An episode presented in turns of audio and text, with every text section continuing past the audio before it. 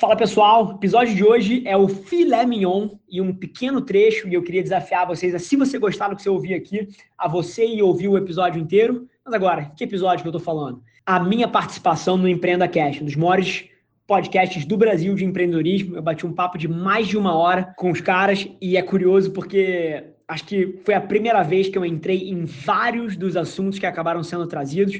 Então, se você tiver curiosidade de entender um pouco mais, tenho certeza que você vai tirar valor de ir lá e ouvir o episódio inteiro. Lembrando que isso aqui é só um pedacinho, o episódio inteiro está lá no próprio Empreenda Cash. Então vai lá, confere. Abraço. Esse é o Nas Trincheiras.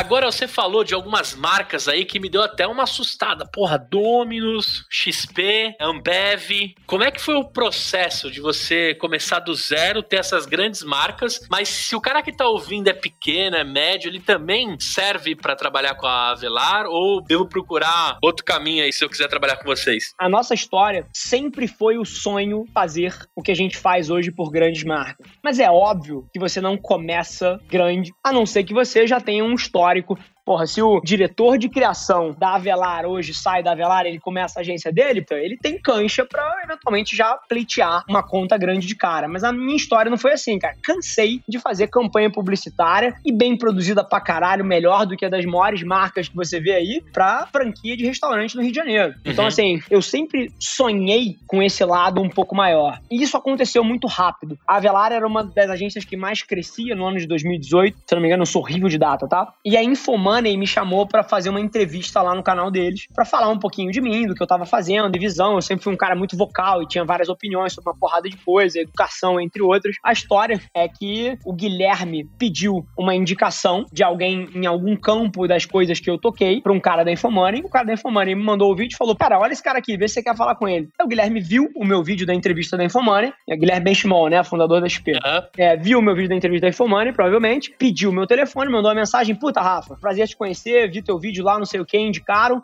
porra, você pode passar aqui algum momento nas próximas duas semanas, vamos bater a agenda e tal. Beleza, batemos a agenda. Fui lá, cara, era uma reunião, porra, de 30 minutos pra gente se conhecer, bater um papo, tomar um café. Cara, ficamos duas horas falando sobre o marketing da XP, a comunicação da XP, as oportunidades que eu enxergava. Aí ele falou, caceta, cara, o papo foi animal. Queria botar aqui o CMO da XP, que na época era o Fernando Vasconcelos, um baita amigo meu, até mando um abraço pra ele aqui agora. E a Débora Rodrigues, que era a diretora de comunicação institucional, que cuidava toda a parte de assessoria de imprensa. Débora também é amigaça minha, beijão. Queria botar a Débora e o Vasconcelos aqui pra gente falar nós três e continuar esse papo. Mais um papo, cara, duas horas de conversa. Isso era uma quinta-feira, se não me engano foi dois dias depois, foi a quinta-feira. Cara, na sexta-feira a XP assinou um contrato com a gente, que era disparado o maior contrato que a gente tinha. O contrato da XP era tipo 10 vezes o faturamento da minha agência inteira até ali. Então, assim, nesse momento que foi o, o grande breakthrough que a gente teve, eu materializei a minha tese de, cara, existe uma oportunidade aqui. É claro que a XP é um outlier na velocidade com que conduziu, porque em quatro dias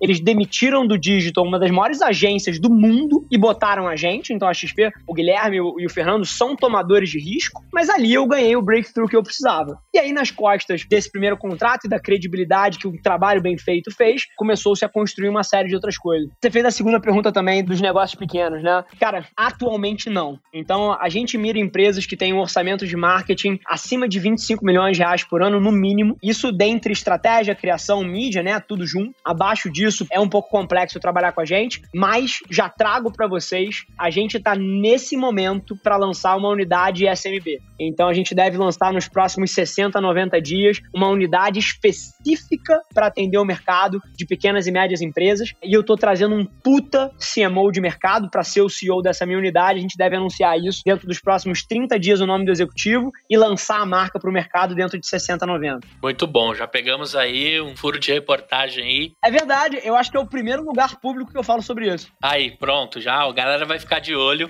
Agora vamos entrar no campo de curiosidades. Eu tô ligado que você tá à frente do CMO Playbook, né? Um podcast que fala com vários craques aí do universo do marketing e da publicidade. Queria saber o seguinte, como é que é a experiência de ser host? E eu também já vi lá que tem o Nas Trincheiras. Você não me falha, é isso contigo? Você já tinha podcast, né? Conta aí como que é esse mundo. Cara, eu adoro. O CMO Playbook tem uma tese muito interessante que basicamente tinham certas reuniões que eu fazia com esses altos executivos, que são, na verdade, meus amigos hoje em dia, e a gente saía de alguns desses papos e eu sempre falava assim, isso aqui tinha que ter sido gravado, cara. É. A, a gente tinha que ter gravado esse papo. E aí, no final do dia, eu falei assim, vamos gravar? Você topa retomar esse assunto aqui e da próxima vez a gente põe um mic? O pessoal topou. E aí que nasceu o espírito do CMO Playbook, que nada mais é do que trazer pro público em geral as conversas que na maioria das vezes ficam presas dentro das salas de reunião. Então, que é um pecado, né, não repassar aquele tipo de conhecimento e insights, né? É um pecado. Muito então, bom. esse é o espírito do podcast, é basicamente a minha rotina no meio daqueles incêndios todos lá, tem essas reuniões com os maiores executivos do Brasil e do mundo e o grande lance do programa é trazer isso para todo mundo. E cara, é, é, bacana o momento que a gente vive como sociedade, onde todo mundo gosta de compartilhar, todos esses caras têm um baita senso de give back, de querer devolver para a sociedade brasileira. Então acaba que junta ali uma fórmula especial e que traz um caráter bacana pro programa. E o Nas Trincheiras é como se fosse um insight na forma como eu penso, né? Então, você está construindo um negócio, você está tirando alguma coisa do chão ou trabalhando como intraempreendedor dentro de uma iniciativa, ele é basicamente os principais pensamentos meus daquela semana e que se desdobram desdobram dentre negócios, marketing, vendas, gestão, visão de vida, visão de mundo. Então é um programa bem diferente e que também vale a pena dar uma olhada se esses assuntos te interessam. Animal.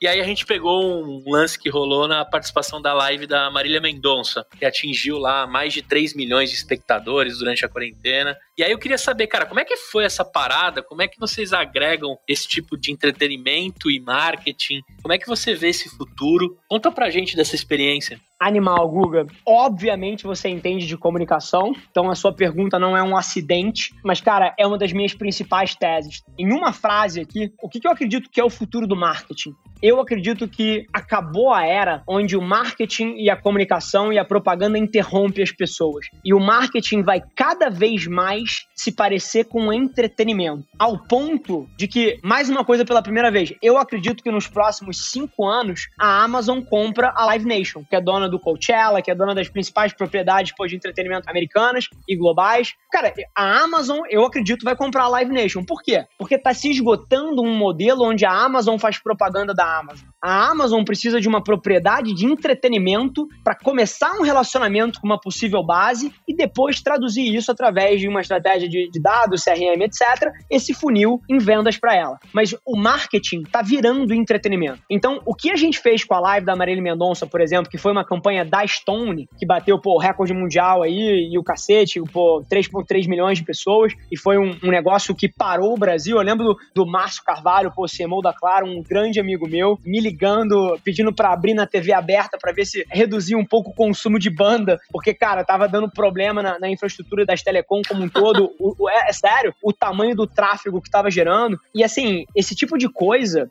olha que foda. Você imagina uma campanha publicitária, uma propaganda que as pessoas de tanto consumirem tá quebrando a internet? É impossível. Agora, você tem um modelo de formação de opinião onde as pessoas escolhem te ver, para mim esse é o marketing do futuro e é por isso que entretenimento está no centro. Porque entretenimento, as pessoas escolhem assistir. Então, a grande sacada da Avelar e pro futuro é entender como fazer comunicação cada vez mais de mão dadas com entretenimento, de uma maneira que você mova os resultados de negócio com o consumidor te escolhendo ao invés de você interromper ele. Queria que você contasse dessa história. Já curtia seu trabalho. Agradeci muito que eu tinha já agendado para gravar contigo. Eu falei, puta, ainda vou conseguir perguntar para ele no quente lá. Eu queria que você falasse sobre isso, cara. Eu fiquei mega feliz e quero te agradecer publicamente por você ter enfiado uma parada dessa na cara de todo mundo para mostrar que de fato todo mundo tem oportunidade, todo mundo precisa recontar a partir de qualquer final, de qualquer meio, de qualquer início de história, né? Conta aí pra gente, cara, do Matheus, Animal, Guga, e, e, acho que assim, você resumiu perfeitamente, cara. Contrate, caráter e treine todo o resto. E no final do dia, é curioso porque muita gente veio me perguntar, e acho que 90% das pessoas não sabiam, mas eu conheço o Matheus há dois anos já. O Matheus, ele é um moleque, cara, de 18 anos, e que todo mundo vai ficar, talvez, com a imagem, e a gente tá trabalhando para desconstruir isso, que ele era um entregador do iFood, etc. Porra nenhuma. Cara, ele tava entregando iFood há 15 dias. O Matheus é um cara que desde 2017 barra 18 tava tentando empreender no interior de São Paulo, sem recurso nenhum através da internet. Ele já era, com 15, 16 anos, apaixonado por marketing e conteúdo e tudo, e tudo isso que a gente transita hoje em dia ele já tinha aberto uma agência e falido essa agência. Então, o que, que ele fez? Ele, com os amigos dele, pegava um trabalho no Workana, que é um site de trabalhos criativos, onde você uhum. pega freelas para entregar site, peça de conteúdo, edição de vídeo, uma porrada de coisa. Ele pegava jobs no Workana, organizava junto dos amigos e entregava para fazer uma grana. E eles tinham uma agência onde o canal de aquisição deles era o Workana. E foi nessa época que o Matheus me seguia. E ele mandava mensagem, cara, eu tô começando uma agência, o que, que você tem de dica? E eu trocava ideia com ele. Inclusive, assim, o Matheus é um reflexo de uma prática minha que eu faço desde que eu comecei. As pessoas, elas sempre me dizem que eu só faço porque eu tenho. Antigamente elas falavam que eu só fazia porque eu tinha mil seguidores. Depois, quando eu bati 10 mil, eles falavam, ah, você só faz porque você tem 10 mil. Hoje em dia tem mais de 100 mil. As pessoas continuam falando que eu só faço porque tem 100 mil. sim,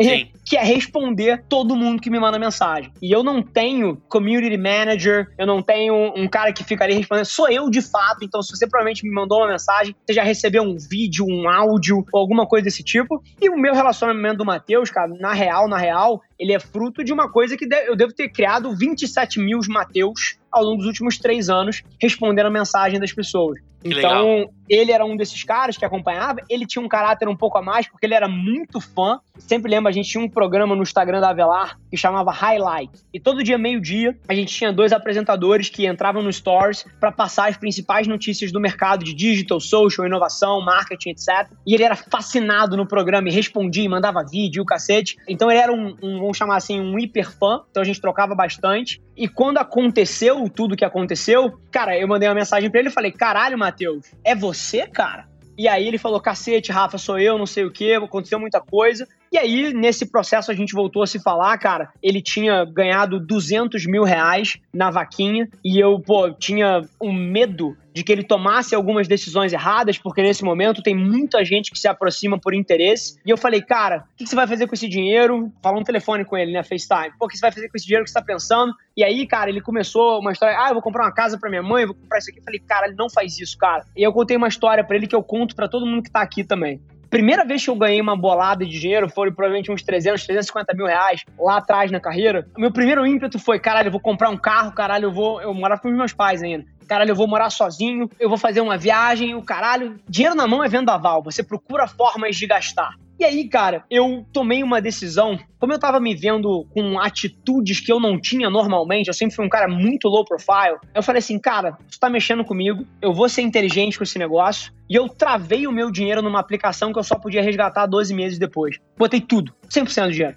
E aí, o que, que aconteceu? Nesse período de um ano, enquanto a maturidade do título vencia e eu podia recuperar a minha grana, eu aprendi a conviver com o dinheiro e várias das vontades consumistas que eu tinha passaram. E eu percebi de onde elas estavam vindo, que na maioria das vezes eu queria comprar uma coisa ou fazer alguma coisa para mostrar para as pessoas I fucking made it. Esse é um incentivo péssimo para você alocar capital. E eu contei essa história para ele, eu convenci ele a não gastar o dinheiro e eventualmente esperar um pouco e aprender a ter dinheiro. E nesse processo eu falei, cara, você tem que ir para São Paulo, que eu quero te apresentar duas pessoas que vão ser dois grandes mentores para você na carreira que você quer. Um deles é o primo rico, Thiago, e o outro deles é o Ricardo Dias da Ambev, que é o vice-presidente de marketing da Ambev. Não existe ninguém no mundo parecido com o Ricardinho, campo de marketing, ele é o melhor CMO brasileiro, talvez, da história. É um mais, é um ícone. Eu falei, cara, você quer trabalhar com marketing, eu preciso te apresentar o Ricardinho. Se você quer alocar esse dinheiro, eu preciso te apresentar o primo para ele te ajudar a tomar as decisões certas com esse dinheiro. E aí trouxe o Matheus para São Paulo, fiz um jantar aqui em casa com o Thiago e com o Ricardinho. E ali a gente começou a se falar. No jantar, até a gente provocando, porra, como é que a gente usa esse momento para construir alguma coisa bacana para você que de fato transforme a tua vida.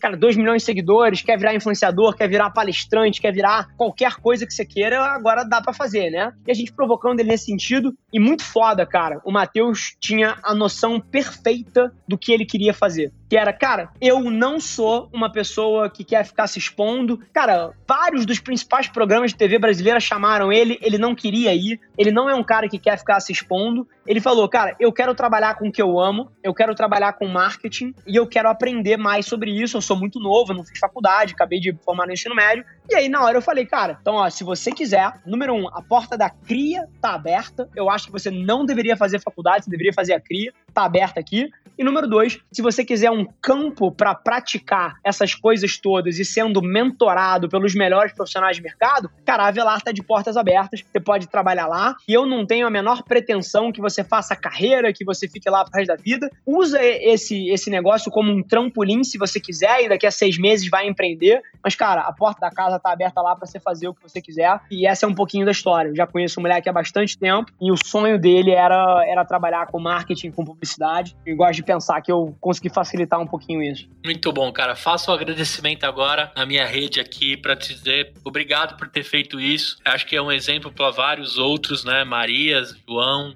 Pedros e, e quem for para de fato, né, organizar e a oportunidade, né, fazer, é, acho que fazer um, uma limonada de um limão, acho que é o que o Matheus de fato cara, eu tenho um carinho imenso pelo cara, nem conheço ele, sigo e, e, a gente acaba criando, né? As redes traz pra gente uma, uma relação com as pessoas. Eu fiquei muito feliz pela oportunidade que você deu. Que bom que ele tá bem aconselhado com grandes feras. Valeu mesmo, Rafa. Esse foi mais um episódio da nossa experiência em áudio. E como eu já falei, eu adoraria saber que você está gostando do que a gente está compartilhando por aqui. Então não esquece, se você está tirando valor desse conteúdo, ia significar o um mundo para mim, que você tirasse um print da sua tela, postasse no Stories me marcando e aproveita para ir na sua plataforma favorita também e deixar um rating de cinco estrelas e um comentário lá, ajudando a gente a construir essa comunidade tão vibrante que move o Brasil para frente através do empreendedorismo e que fala desse Brasil que dá certo. É um prazer ter vocês comigo e a gente se vê no próximo episódio do podcast.